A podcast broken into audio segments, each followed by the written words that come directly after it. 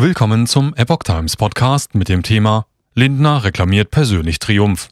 Bundestag billigt Entlastungspaket. Steuererhöhung durch Unterlassung verhindert. Ein Artikel von Reinhard Werner vom 15. November 2022.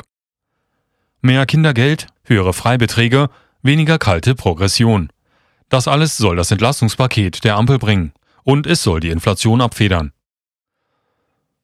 Bundesfinanzminister Christian Lindner zeigt sich zufrieden mit dem Entlastungspaket, das es am Donnerstag, 10. November, durch den Bundestag geschafft hat.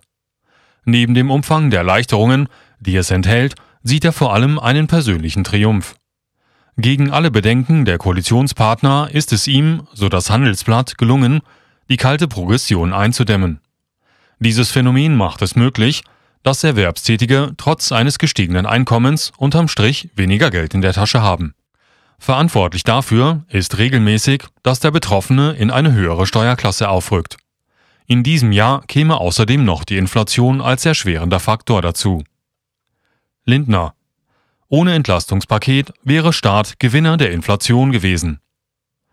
Auf Lindners Druck beinhaltet das Entlastungspaket nun jedoch einen vollen Ausgleich solcher Effekte. Gegenüber dem Handelsblatt äußerte er, der Staat dürfe nicht zum Gewinner der Inflation werden. Wir verhindern eine ansonsten sich ereignende heimliche Steuererhöhung durch Unterlassung, so Lindner. Wäre das Entlastungspaket unterblieben, hätte man eine Mehrbelastung der Steuerzahler in Höhe von mehr als 600 Euro nicht ausschließen können. Im Jahr 2023 hätten die Steuerpflichtigen rund 15,8 Milliarden Euro mehr an den Staat abführen müssen. 2024 wären es sogar 29,3 Milliarden gewesen.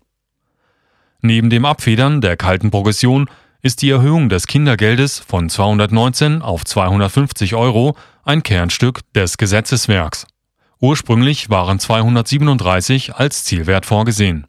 Diese Maßnahme soll in überdurchschnittlichem Maße Geringverdienern zugutekommen.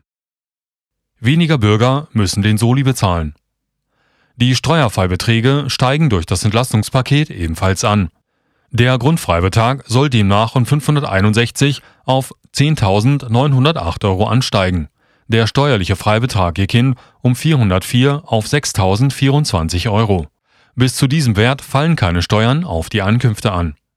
Die obere Mittelschicht darf sich über Entlastungen beim Solidaritätszuschlag freuen. Für den Soli steigt die Einkommensgrenze, ab welcher er überhaupt fällig wird. Künftig werden nur noch 10 Prozent der Steuerpflichtigen ihn bezahlen müssen. Ohne das Entlastungspaket wären es 15 Prozent gewesen. Einige Entlastungen hätten aufgrund gesetzlicher Vorgaben zum steuerfreien Existenzminimum Platz greifen müssen. Am Ende stand eine Entlastung der Steuerpflichtigen im Gesamtvolumen von 45,1 Milliarden Euro über die kommenden beiden Jahre. Im Einklang mit der Entwicklung der Inflationsrate hat die Bundesregierung zudem die Einkommensgrenzen innerhalb des Steuertarifsystems nach oben verschoben.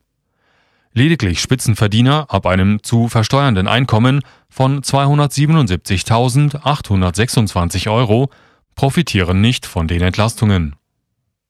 Entlastungspaket kommt 48 Millionen Bürgern zugute. Der Kreiszeitung zufolge profitieren 48 Millionen Bürger von dem Entlastungspaket. In überdurchschnittlichem Maße seien es Familien mit Kindern.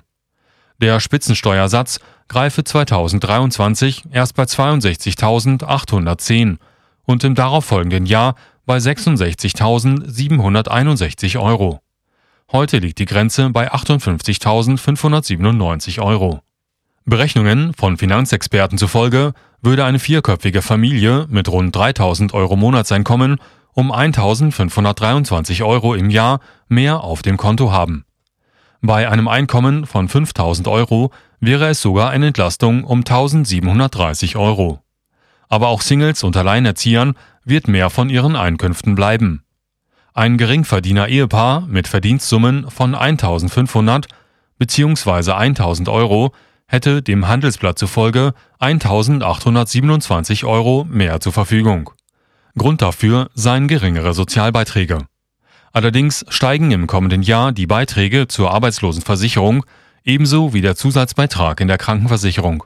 Zudem sind Sozialbeiträge bis zu einer höheren Höchstbemessungsgrenze zu entrichten